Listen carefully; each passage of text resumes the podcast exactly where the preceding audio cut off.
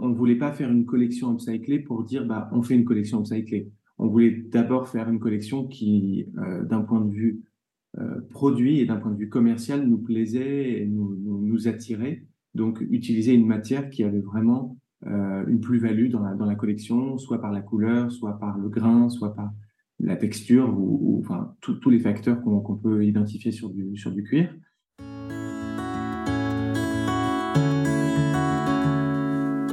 Chemins naissent sous nos pas au fur et à mesure que nous marchons. Je suis Marianne Goli, baroudeuse de l'économie circulaire et associée chez Adapta, solution de sourcing en matière responsable pour la mode et la déco. Avec Point de bascule, je vous propose de découvrir des initiatives qui œuvrent pour une mode et une déco souhaitable, responsable et audacieuse. Nous allons rencontrer des professionnels ayant observé, vécu ou même initié ces changements de l'intérieur. Et j'espère que nous allons apprendre ensemble à créer le mouvement. Bonjour Léo et bienvenue sur Point de bascule. Merci beaucoup. Euh, je suis hyper contente de t'avoir euh, aujourd'hui. Ça fait euh, deux, trois fois qu'on recale le rendez-vous avec les grèves, mais ça y est, on y est. On se parle enfin. Léo, tu es le cofondateur de Léo et Violette, une marque qui mise sur la qualité, sur la production raisonnée, sur le circuit court et mhm. probablement sur d'autres choses, mais tu nous raconteras tout ça. nous, on a eu l'occasion de travailler sur plusieurs produits ensemble. Mhm. Et j'avais envie de te faire parler aujourd'hui de cohérence de marque, d'animation de collection, de communication euh, dans un contexte de collection upcyclée. Euh, mais avant de rentrer dans le vif du sujet, Léo, est-ce que s'il te plaît, tu peux te présenter, mmh présenter la marque et puis, euh, comme vous allez bientôt fêter vos 10 ans, mmh je voudrais te demander de nous raconter une anecdote sur le tout début de cette aventure. Oui, alors, ben, du coup, moi, je suis Léo euh, Dominguez, euh, j'ai 32 ans et je suis le cofondateur de, la marque euh, Léo et Violette, que j'ai co-créé avec Violette Polki, qui est ma, fiancée et aussi mon, mon, associé. On a créé ce projet tous les deux quand on était encore étudiants. on avait 22-23 ans, c'était en 2013. et le, point de départ de, cette aventure, de ce projet, c'était vraiment de le constat que sur le marché de la maroquinerie, il y avait un peu deux, euh, deux secteurs euh, très, très éloignés qui ne se parlaient pas beaucoup.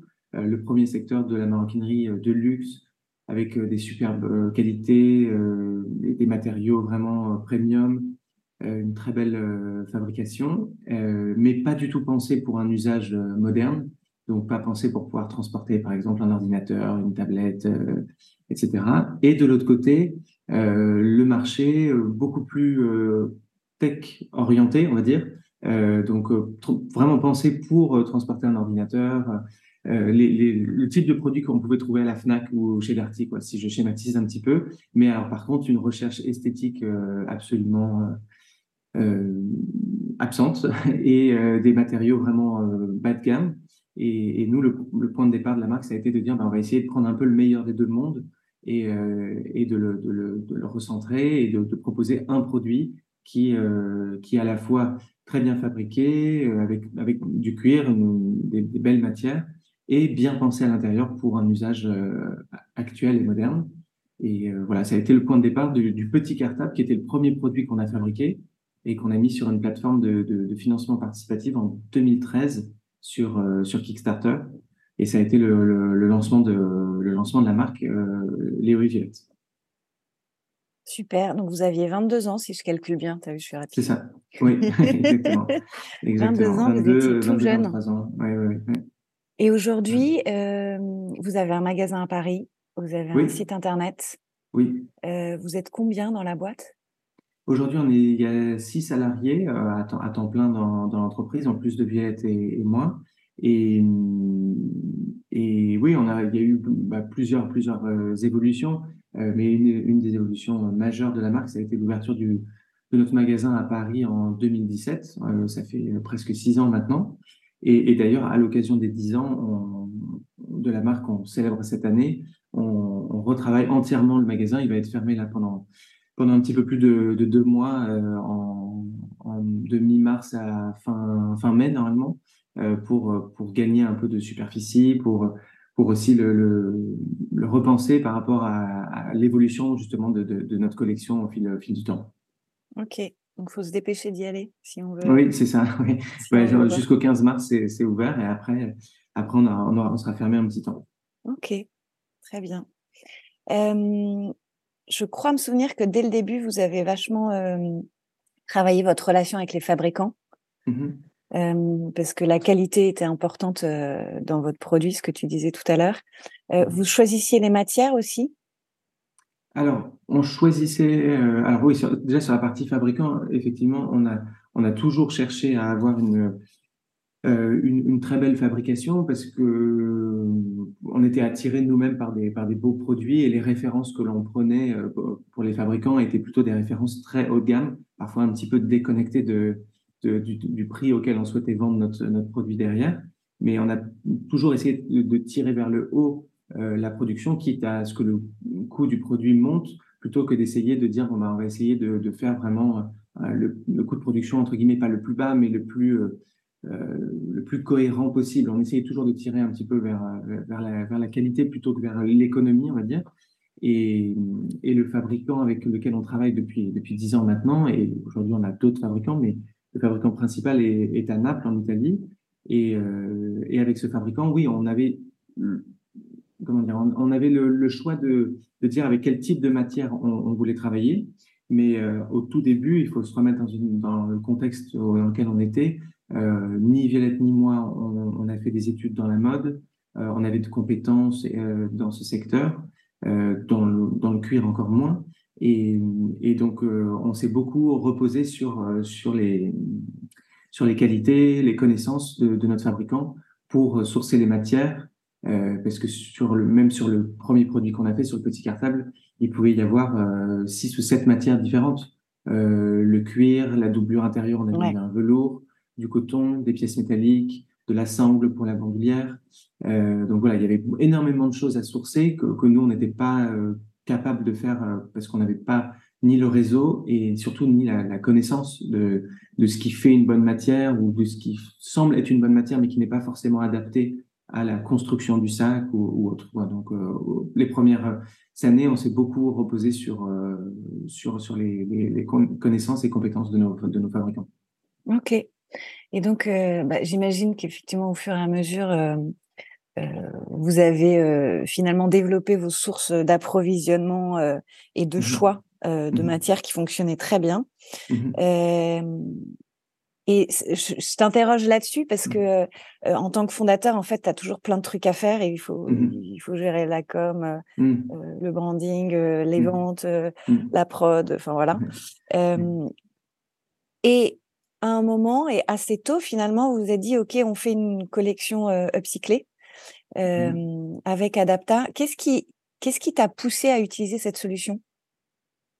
Ben, justement, nous, les premières années, euh, on n'avait vraiment pas ce, ce, ce, contrôle de la, euh, de, de, la matière. Puis, comme tu le dis, à un moment donné, nos compétences et nos ressources en interne aussi, parce qu'on a recruté une chef de produit. C'est le premier poste qu'on a recruté euh, en 2015 2016, où on a dit, ben voilà, c'est la priorité de trouver quelqu'un qui va pouvoir euh, faire ce sourcing de, de, auprès, des, auprès des fournisseurs. Et, et en fait, assez vite, on est monté en compétences et en connaissances sur ça. Et donc, on avait une recherche euh, souvent assez pointue euh, qu'on voulait, qu'on ne trouvait pas forcément chez euh, certains fournisseurs. Et puis, il y avait aussi ce que les clients nous disaient de l'autre côté, c'est-à-dire qu'il y avait souvent des clients qui nous demandaient bah, d'où venaient les matières, comment, euh, euh, quelle était la provenance, euh, quelle était la différence parfois entre un cuir lisse et un cuir grainé, ou deux cuirs grainés, pourquoi est-ce qu'il y en a un qui est qu'on appelle foulonné, un qu'on appelle pas foulonné, enfin voilà, que, quelles sont toutes ces différences-là? Et, nous, bah, très, très rapidement, on a eu envie d'aller plus loin, d'explorer un peu des, fournisseurs différents. Et, et je ne sais plus exactement si c'est en 2000, 2017-2018 où on a été en contact avec euh, Adapta. Euh, 2018, ouais. 2018. Et, et bah, dès le début, pour nous, c'était une évidence euh, de, que, que, ça pouvait être intéressant et que ça s'adaptait bien à notre positionnement parce qu'on avait une volonté de transparence sur le sourcing des matières, une volonté aussi de d'engagement écologique par rapport par rapport au sourcing puisqu'on travaillait qu'avec des, des, et on travaille toujours qu'avec des tanneries qui sont en Italie ou en Espagne ou en France. Et donc voilà, Adapta cochait beaucoup de cases par rapport à ce qu'on qu'on recherchait. Et, et puis après, bah, il y a eu toutes les, on va pas dire les contraintes, mais les questions d'organisation, de, logistique qui ont qu'il fallait un peu approfondir pour décider si on pouvait et comment on pouvait travailler ensemble. Et c'était quoi alors ces, ces, ces questions et ces... Parce qu'effectivement, il faut un peu changer la manière de... Il faut mmh adapter la manière de travailler. Mmh qu'est-ce qui, qu'est-ce qui, à l'époque, posait problème et comment vous avez réussi à contourner? Alors, ce qui, en fait, le premier point déjà, c'est de trouver chez chez Adapta un article qui nous convient. C'est-à-dire, c'est vraiment le point de départ pour nous on ne voulait pas faire une collection upcyclée pour dire bah on fait une collection upcyclée. On voulait d'abord faire une collection qui, euh, d'un point de vue euh, produit et d'un point de vue commercial, nous plaisait et nous, attirait. Donc utiliser une matière qui avait vraiment euh, une plus-value dans la, dans la collection, soit par la couleur, soit par le grain, soit par la texture, ou, enfin tous les facteurs qu'on peut identifier sur du, sur du cuir. Et ensuite, il y avait la question de se dire bah, à, quel endroit on va intégrer cette, cette matière? Est-ce qu'on veut le faire sur euh, des sacs qui sont dans la collection permanente? Est-ce qu'on veut le faire sur des sacs qui, sont, euh, qui, vont prochainement sortir? Et, donc là se pose la question de la quantité. Est-ce que la quantité de matière que vous avez à disposition chez Anapta nous permet de faire des sacs si, Et puis si elle nous permet de le faire, très bien, mais projetons-nous aussi dans six mois ou dans un an si la matière euh, marche très bien, comment est-ce qu'on va faire derrière pour, euh, pour avoir du réassort sur, ce, sur cette matière? Parce que c'est dommage pour nous, commercialement, de lancer quelque chose qui plaît énormément et puis au bout d'un moment de dire, bon, bah non, désolé, mais ça, cette couleur ou cette matière n'est plus disponible parce que euh, c'était une collection upcyclée, etc. C'est Même s'il y a un côté premium, un côté édition limitée qui plaît toujours aux clients, il peut aussi y avoir un côté frustrant et même pour nous, commercialement, à, lancer une collection euh, qui ne peut pas forcément être conduite. Donc, ça a été beaucoup de discussions avec euh, avec vous sur sur ces sujets.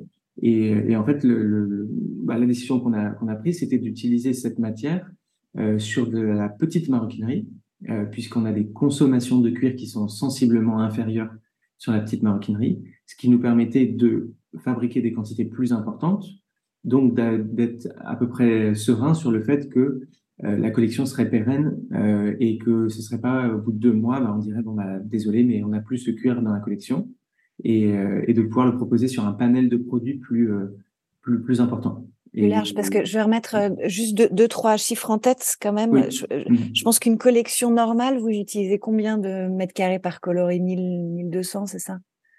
Euh, oui, alors sur un, sur un coloris, euh, sur un seul coloris sur l'année, on va, on va effectivement être autour peut-être des, des, sur les best-sellers euh, type le camel, le noir, etc. On va être oui, effectivement autour des 1000, 1000 mètres carrés sur, ah. sur, sur une année. Ouais, c'est ça. Et nous, on a par, par, parfois on a 400 mètres carrés à la couleur, mais on n'arrive jamais à, à ces quantités-là. Donc effectivement, mmh. vous, le choix que vous avez fait, c'est sur le côté petits objets qui consomment moins. Exactement. Euh, et sur le côté réassort, mmh comment est-ce que vous. En gros, c'est en vous disant OK, on, on, a de la marge et ça peut. On a ce qu'il faut pour produire pendant euh, euh, deux collections ou trois collections. Voilà, c'est ça. C'est ça, exactement. Parce que par exemple, sur un. Je, je, prends l'exemple d'un porte-carte qui consomme. 0,05 mètres carrés de, de, de, cuir par rapport à un sac qui va consommer presque 1 mètre carré. Sur, sur, on a des sacs qui ont qui ont des volumes importants, avec des rabats qui sont doublés en cuir, avec euh, les bandoulières, etc. Donc forcément, la quantité, elle est parfois 10, 20 fois supérieure euh, d'un sac à un porte-carte. Et, euh, et, donc, euh, en, en, commandant par exemple 50 mètres carrés chez vous d'un cuir, euh, ça nous permet de, de, fabriquer une quantité de petites maroquineries assez importante et de, et de se dire, bah voilà, c'est quelque chose qu'on va avoir sur plutôt un an, voire peut-être un peu plus en fonction du succès commercial du produit, euh, plutôt que de l'avoir sur, euh, sur, sur trois mois. Quoi. Ok, super. Il y a d'autres choses que tu as abordées dans les freins tout à l'heure. Oui. Il y avait le côté choix de la matière. Mmh tu disais il faut qu'elle nous plaise. Il mmh faut que ce soit le bon grain. Le... Comment mmh est-ce que vous arrivez? Est-ce que vous arrivez, j'ai envie de dire, l'esprit libre ah, oui. et, et puis vous attendez le coup de cœur? Ou est-ce que vous arrivez avec en tête euh, des coloris pour la collection et puis Mhm. pour la saison, et puis vous, vous voyez ce qui match. Un peu des deux, un peu des deux, parce que c'est ça l'avantage avec, avec Adapta, c'est que on peut en fait un peu se permettre les deux. Il y a la possibilité de d'arriver avec vraiment cet esprit libre en se disant, bah, on va regarder ce que vous, vous avez rentré comme nouvelle matière, comme nouvelle couleur, et peut-être qu'il y a quelque chose auquel on s'attend pas et, et, qui va nous plaire. Ça a été le cas euh, sur, sur certaines, euh, certaines collaborations. Et à d'autres moments, on peut arriver, nous, avec un brief où on espère trouver chez vous quelque chose, où on vous demande si vous avez peut-être identifié chez un fournisseur euh, avec qui vous travaillez euh, ben un, article qui correspond à notre, à notre brief. Donc ça, c'est vraiment le rôle de, de, Lara, la chef de produit qui, qui travaille avec, avec moi sur, sur ce sujet, de, de, de voir avec vous. Euh, bah, vous faites des ventes euh, mensuelles, hein, si je dis pas ouais, je pense ça. que. Voilà. Donc bah, ça, nous, tous les mois, on regarde un petit peu ce qui, ce qui se présente. Et puis, euh, et puis occasionnellement, elle, je, je, je pense qu'elle transmet ouais. un peu des briefs. Euh, elle fait des demandes de sourcing selon les voilà. besoins. Ouais. Et, et, puis bah, vous, vous pouvez nous, on part à la parfois y répondre, euh, parfois non, c'est normal. Donc euh, voilà, c'est effectivement, il y a un peu des deux, mais on, étant une marque euh, qui a une grande indépendance dans la collection, c'est-à-dire qu'on n'est pas euh, rythmé par euh, la saisonnalité de revendeurs, de distributeurs, etc. On a vraiment cette flexibilité de se dire bon ben voilà, si demain vous, vous rentrez avec quelque chose qui nous plaît énormément, eh bien on peut tout à fait le, prendre dans notre, dans, notre stock de cuir et le, le, proposer sur une collection qui va sortir dans trois mois ou peut-être dans un an euh, parce que en fait c'est pour l'hiver prochain et que, que, que c'est pas quelque chose qu'on a envie de sortir sur les six ou sept prochains mois. Donc il y a vraiment cette, cette double double possibilité et, euh, et c'est ce qui fait l'intérêt de la, de, de, la collaboration. Ok. Et euh, j'ai déjà oublié la question qui m'était venue. Mmh. Euh, si en gros vous développez des, des produits qui vont s'intégrer à des collections, vous avez des articles de Petite Marot oui. qui s'intègrent dans une collection où il y a aussi des sacs. Comment Mmh. vous faites pour garder cette cohérence-là? Parce que c'est, j'imagine que c'est pas simple. Non, ça, c'est un vrai challenge par rapport à, par rapport d'ailleurs à un peu tout euh, toute l'année, c'est d'arriver à trouver des fournisseurs qui, qui et, et, des matières, des couleurs qui euh, qui gardent un fil conducteur tout au tout au long de l'année. Après, avec Adapta, il y a aussi cette volonté de dire, bah justement, on sort un petit peu de notre cadre peut-être habituel. Par exemple, sur euh, sur la petite Maro, on a utilisé euh, un kaki euh, qui s'appelait quadrillé ou un espèce de coloris un peu ocre double ton. Ça, c'est des couleurs qu'on retrouve pas forcément dans, dans les sacs. Mais c'est plus facile sur l'APM de, de présenter des matières un petit peu différentes, des, des grains. Et puis aussi, l'intérêt, c'est de pouvoir dire aux gens, bah, voilà, avec cette collection upcyclée, on vous propose aussi peut-être une couleur, une matière à laquelle vous êtes moins habitué. Ouais. Et, et, on essaye de faire une proposition un petit peu plus forte euh, que du euh, lisse euh, box noir ou camel ou bordeaux que vous connaissez déjà beaucoup sur sur nos sacs et, et, et voilà d'ailleurs je pense que les clients apprécient aussi cette cette variété de de vraiment vraiment proposer un, autre chose et puis sur un dernier point sur ça mais ça ça permet aussi de vraiment on va dire isoler la, la collection Adapta enfin pas, pas isoler, mais euh, la différencier plutôt ouais. euh, de, du reste, euh, puisque si, si on utilisait un cuir lisse noir, il faudrait vraiment que ce soit des clients très vigilants, qui, qui se renseignent beaucoup pour comprendre que c'est pas exactement le même cuir que ce qu'on utilise sur, sur, sur les sacs, que c'est un cuir de upcyclé, etc. Alors que là, ça permet visuellement aussi, ne serait-ce que sur le site, de vraiment tout de suite se dire, ok, bah, ce coloris, par exemple kaki ou ocre, j'identifie clairement que c'est la collection Adapta. Et alors là, tu touches un point qui est hyper intéressant, c'est finalement l'accueil du consommateur Mm -hmm. et la, la, compréhension du consommateur par rapport euh, aux, collec aux, collections upcyclées. Mm -hmm. euh, Qu'est-ce qu'il faut pour que ça marche une collection upcyclée? Donc, il faut que justement elle se, elle se, elle ait une petite touche différente. C'est ce que Mhm. j'entends par rapport à votre collection euh, permanente, on va dire. Oui. Mhm. Euh, Je sais que tu évoquais aussi l'importance dans une discussion qu'on avait eue il y a mmh. un mois, l'importance du, du, produit, la matière, c'est-à-dire que un consommateur, il va pas acheter un produit upcyclé parce que c'est upcyclé. Il va d'abord acheter un produit mmh. upcyclé parce mmh. qu'il est beau. Mmh Et en plus, il est, upcyclé. C'est ça. C'est vraiment, pour, pour, pour moi, c'est ça, le, le, enfin, les retours que l'on a et la, la, sensation, parce que parfois, on n'a pas forcément de retour. Euh, parce qu'on vend beaucoup, nous, sur Internet, donc on n'a pas toujours la visibilité de pourquoi est-ce qu'un client a plutôt acheté ça versus euh, ça. Euh, après, en magasin, on a, on a quand même pas mal de feedback qui, qui, nous, qui nous reviennent. Et, et ce qui ressort, en fait, c'est avant tout, est-ce que le produit est bon? Est-ce que la, la, matière plaît? Est-ce que la couleur plaît? Et après, quand on rentre dans le détail et qu'on dit, bah, en plus, euh, c'est un cuir upcyclé, c'est un cuir qui provient d'une tannerie. Euh, en l'occurrence, on a travaillé, je crois, beaucoup avec des tanneries françaises euh, avec vous. C'est un cuir dormant de, de, de, de, grandes maisons de luxe, etc. Ben, ça, ça c'est un argument qui, qui, qui, plaît beaucoup aux clients et, euh, et, qui peut être un élément déclencheur de la vente. Mais le premier élément, ça reste euh, est-ce que le produit me plaît euh, Est-ce que je suis attiré par, par ça Et donc, il n'y a pas vraiment de. de c'est comme, je dirais que c'est presque comme les, les cuirs classiques. Il n'y a pas vraiment de secret. C'est est-ce que d'abord il y a une matière et une, une, couleur qui plaît. Par exemple, je prends un autre exemple qui est un peu comparable, hein, mais on a fait du, du tannage végétal ouais. Dans, dans, dans, la collection.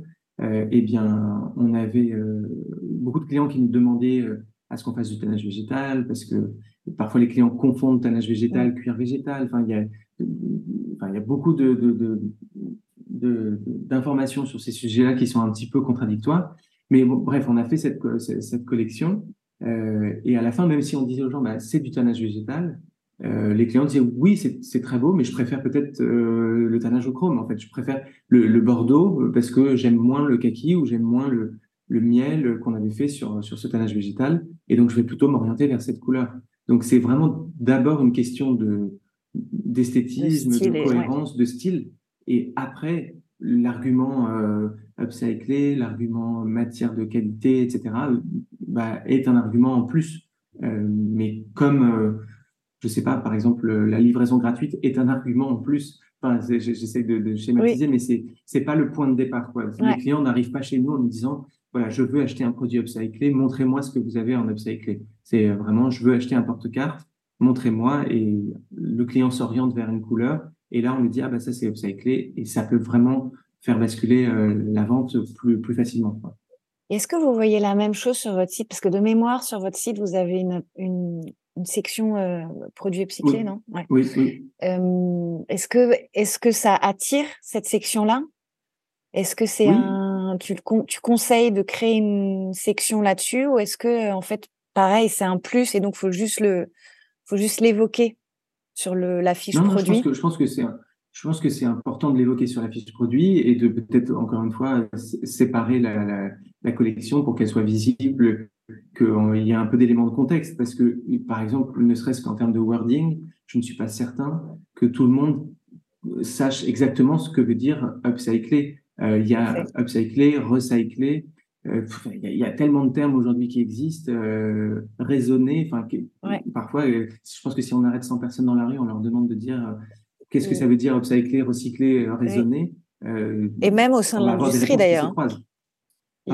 J'ai même au sein de l'industrie, il y a des questions qui se posent. Oui, Qu'est-ce ah bah que c'est oui, que l'upcycling? oui, ouais, oui, tout à fait. Et moi, j'étais pas, je, je, je, pas du tout un expert de ce sujet avant de, discuter avec vous euh, de, de, de, tout ça. Donc, euh, oui, c'est bien, je pense, pour, euh, pour donner du, du contexte et pour, pour expliquer.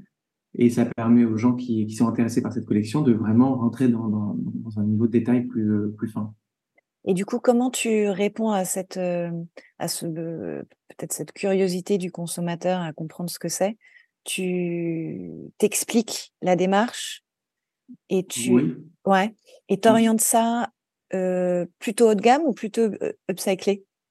Ou les deux? Euh, Ou les, les, deux. Les, les deux. deux. C'est vraiment c'est à peu près au même niveau. On va on va expliquer que qu'est-ce que c'est que une collection upcyclée et, euh, et en quoi c'est c'est haut de gamme. Parce qu'en fait si on up, upcycle de une matière de mauvaise qualité c'est bien euh, parce que c'est bien pour l'environnement c'est bien pour sur plein de sujets, mais à, la fin, le produit est de mauvaise qualité. Donc là, l'idée, c'est voilà, et donc le produit est plus jetable ou enfin voilà. Donc en fait, c'est, ça peut presque être un, un, cercle vicieux. Alors que là, pour le coup, il y a vraiment une logique de d'upcycler une matière de très bonne qualité. Donc c'est une double un double bénéfice pour le, pour, pour le client. Il y, a il y, a un impact écologique euh, qui est vraiment sensiblement euh, diminué euh, sur la matière et, et, en plus, il a une matière que normalement, chez, au sein de Léo Violette, on aurait du mal à proposer à ce, à ce prix-là dans, notre collection. Ouais, ouais. Ok. Je, je, voudrais revenir deux secondes sur la partie fabrication. Mmh Comment ça s'est passé les, les, les premières, euh, euh, les premières collections euh, avec nous côté fabricant? Bah, Très bien, très bien, parce que c'est pour, pour le fabricant, au final, c'est une c'est un fonctionnement qui est très similaire à celui d'une tannerie. Euh, C'est-à-dire qu'il passe la commande directement avec, avec vous. Vous lui livrez la marchandise il la réceptionne, il vous, vous avez fait un contrôle dessus, donc normalement, il n'y a, y a, pas de défaut, enfin, très, très, très, très peu. Et, euh, et puis après, bah, ça, c'est plus aussi une question de nous, en interne, de, de bien identifier que on veut utiliser telle matière pour tel produit. Donc, euh, on sait, par exemple, que je ne sais pas si vous avez euh, du, du, du collet de 1,5 cm, voilà, de, de, de 2 cm d'épaisseur, bon, bah, ça va pas du tout être cohérent si on veut faire euh, derrière un porte-carte souple, euh, etc. Donc ça, c'est plutôt un travail qu'on va faire nous, d'identifier chez vous la bonne matière. Et après, euh, après bah, pour le fabricant, c'est un process qui est en fait tout à fait classique. Il achète la matière, il la réceptionne et il coupe, il monte le produit et, et voilà. Et en général, euh, bah, les, les, fabricants avec qui on a travaillé nous ont tous dit bah, la matière qu'on a reçue est superbe parce que c'est une matière qui souvent est de meilleure euh, qualité que ce qu'on peut proposer habituellement, encore une fois, dans une logique de prix. Quoi. Ok. Euh, c'est intéressant ça. Et, et, et, du coup, ça me fait rebondir. Je reviens un peu en arrière sur le côté choix de la matière. Il y a effectivement euh, euh, la couleur, le grain. Il faut que ça plaise. Il faut que euh, ce soit en même temps euh, euh, dans l'ADN de la marque et mmh. que ça puisse euh, euh, se sortir un petit peu et se différencier. Mais il y a aussi les contraintes un peu techniques de main ferme, mmh. de est-ce que c'est une construction à bord franc ou à piquet mmh. retourné, etc. Et donc ça, c'est important à prendre en compte, pardon.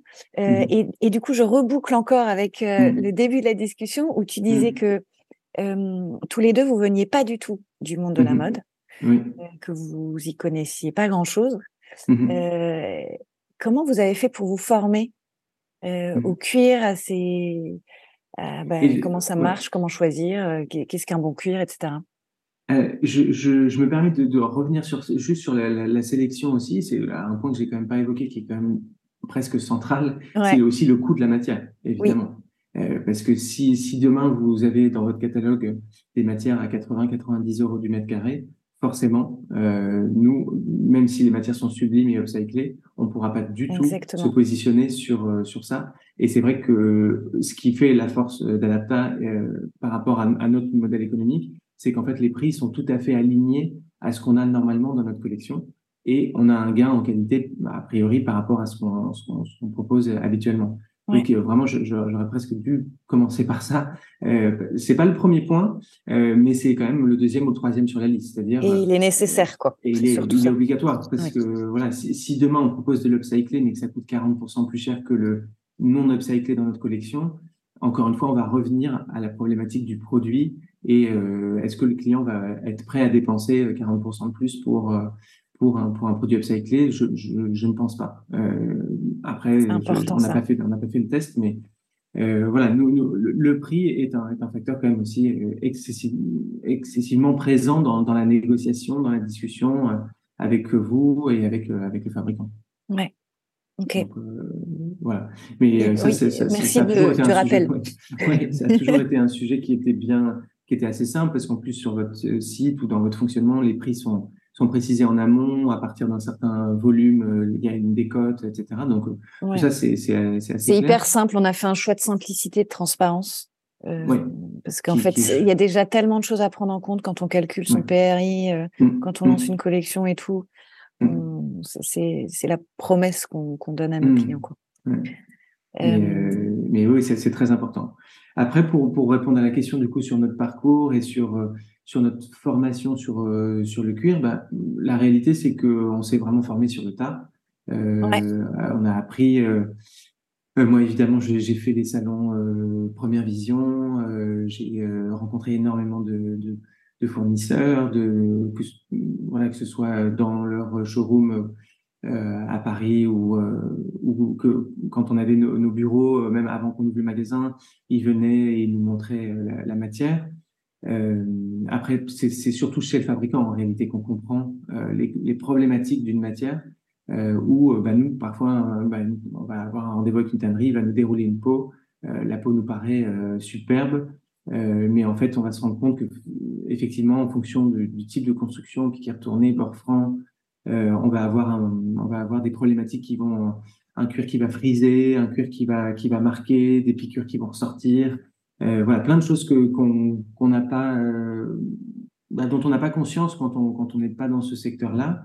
Et, euh, et mais même aujourd'hui, hein, dix ans après, il y a, y a, toujours des moments où je, je ne comprends pas très bien ce qui fait la différence entre, entre une, matière qui parfois, on voit des tanneries qui nous proposent des, des matières à 25-30 euros du mètre carré, euh, qui, et ça nous paraît euh, super bien, et à côté des tanneries qui nous proposent des, cuirs à 60-70 et qui nous paraissent assez bancales.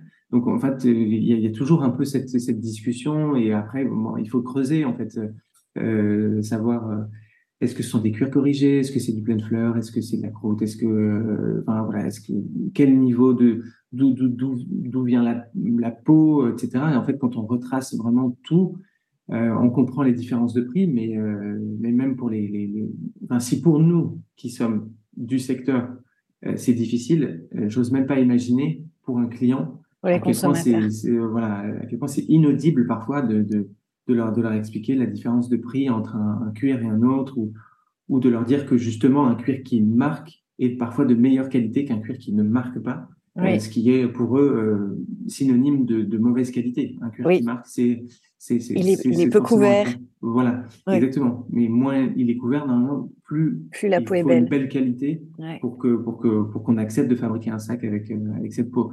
Donc c'est vraiment un milieu difficile, euh, enfin complexe et avec beaucoup de beaucoup d'informations. Et en plus de ça, il y a un peu tous ces sujets sociétaux de, de euh, écologiques, etc., où on se perd un petit peu quoi. Euh, moi, je, je, pas plus tard que la semaine dernière, j'étais dans un magasin Apple. Euh, il y a, y a, ils vendent des pochettes de d'ordinateurs avec euh, écrit dessus cuir végétal. Donc c'est encore un truc, c'est comme si on disait du champagne mais sans alcool. C'est voilà, c'est des choses qui ne sont pas. Euh... Évoque les matières véganes là. Voilà, oui, c'est ça. ça. Et, en fait, ça c'est quelque chose qui est euh, qui vient aussi un peu parasiter le discours autour de autour du cuir. Euh, le vegan, euh, les gens confondent avec le tannage végétal, avec des voilà, c'est pas facile, mais mais on, on, on, voit de plus en plus de curiosité de la part des clients oui. et, et une volonté de, de, de de comparer aussi, quoi, d'être ouais. dans une logique de se dire, bah, chez le Villette, c'est tel cuir et chez euh, telle marque, c'est tel cuir. Donc, euh, je peux un peu euh, faire une étude comparative, on va dire. Quoi. Oui, je pense qu'il y a tout un travail aussi des, des, des marques et des mmh créateurs mmh. d'éducation. Euh, enfin, eux-mêmes, ils crantent quand même sur ces sujets-là. On crante mmh tous.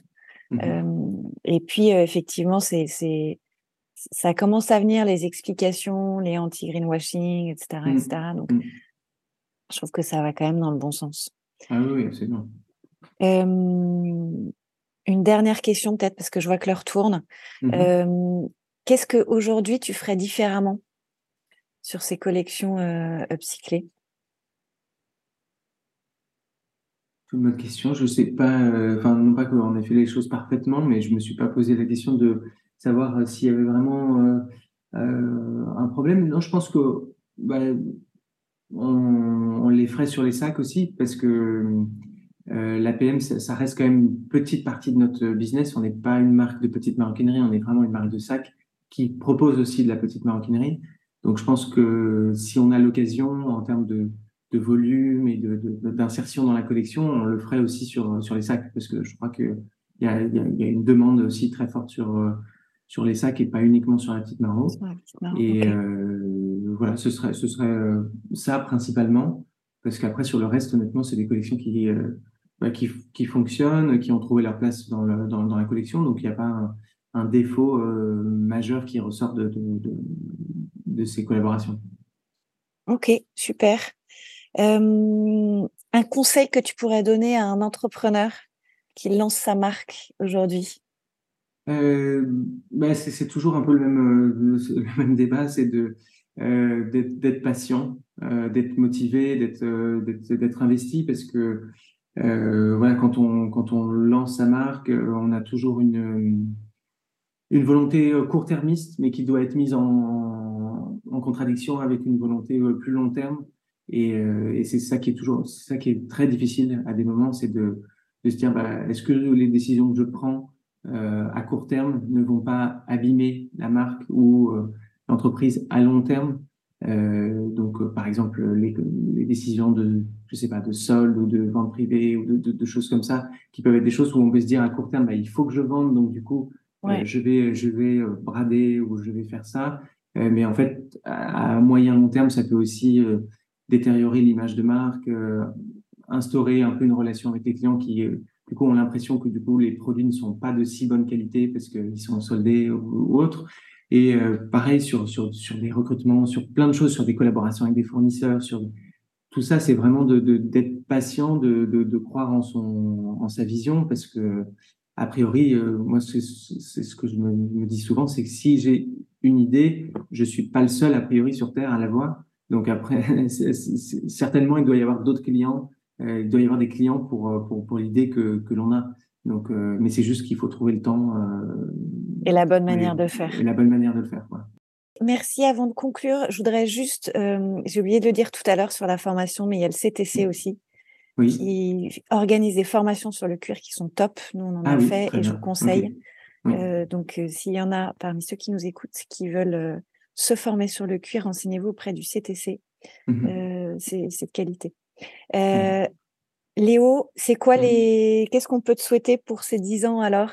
Il y a plein de projets dans les cartons oui, bah, comme on souhaiterait à quelqu'un qui a 10 ans, lui souhaiterait juste un bon anniversaire, une bonne santé. Et je pense que c'est exactement ce, que, ce dont on a ce dont on a besoin, c'est que les choses euh, euh, se, se, passent bien, qu'on célèbre cette, année avec le plus de, de d'ondes positives. Euh, voilà, on a, beaucoup de projets cette année, sensiblement plus que les années précédentes. J'espère que ce sera une année qui sera pas trop marquée par des événements extérieurs qu'on ne maîtrise pas. Ces deux, trois dernières années, entre le Covid, l'inflation, la grève, les grèves là récemment, où ou la guerre, euh, il y a eu beaucoup, beaucoup de sujets euh, sociétaux qui ont beaucoup impacté les, les, les petites et moyennes entreprises. Euh, espérons pour tout le monde que, que, cette année soit, soit sous le signe de, de la tranquillité, on va dire. De la douceur. De, la douceur et de la, voilà. Et euh, non, on a, on a des, comme je disais, on a les projets de, du, du, du, magasin, des, travaux du magasin. Ça, c'est vraiment un, un gros projet, euh, beaucoup de beaucoup d'investissements humains euh, et financiers aussi dans dans, dans, dans ce projet-là. Euh, et, et puis en fin d'année, on a on a une volonté de, de, proposer un peu un renouvellement de la collection sur certains modèles ah. historiques et iconiques. donc voilà, on a on a beaucoup de projets dans les cartons. Pour l'instant, j'ai pas beaucoup plus de, de visibilité parce que c'est vraiment un, un. Tu nous laisses la surprise. Voilà, c'est ça. Très bien. Eh ben, très bon anniversaire, en tout cas. Merci. merci. Euh, un grand merci pour cette discussion, Léo. C'était super riche. Euh, profite bien de Marseille. Oui, merci. Hâte de voir euh, comment vous allez fêter tout ça et surtout de suivre les aventures de cette année d'anniversaire, mais aussi des dix prochaines années. Et oui, puis, ouais. Ouais. Et puis la prochaine fois que je t'interviewe, je descends à Marseille alors. Ah bah, avec plaisir. Avec plaisir. Un peu de douceur. bienvenue. Voilà, Super. exactement. Merci beaucoup, Léo. Merci, merci à toi. À bientôt. À bientôt. Au revoir. C'est la fin de cet épisode de Point de bascule. On espère qu'il vous a plu. Si c'est le cas, n'hésitez pas à le liker et à le partager autour de vous. Nous serions également ravis de pouvoir aborder des sujets qui vous intéressent, alors n'hésitez pas à nous en proposer dans les commentaires, je me ferai un plaisir de tous les lire.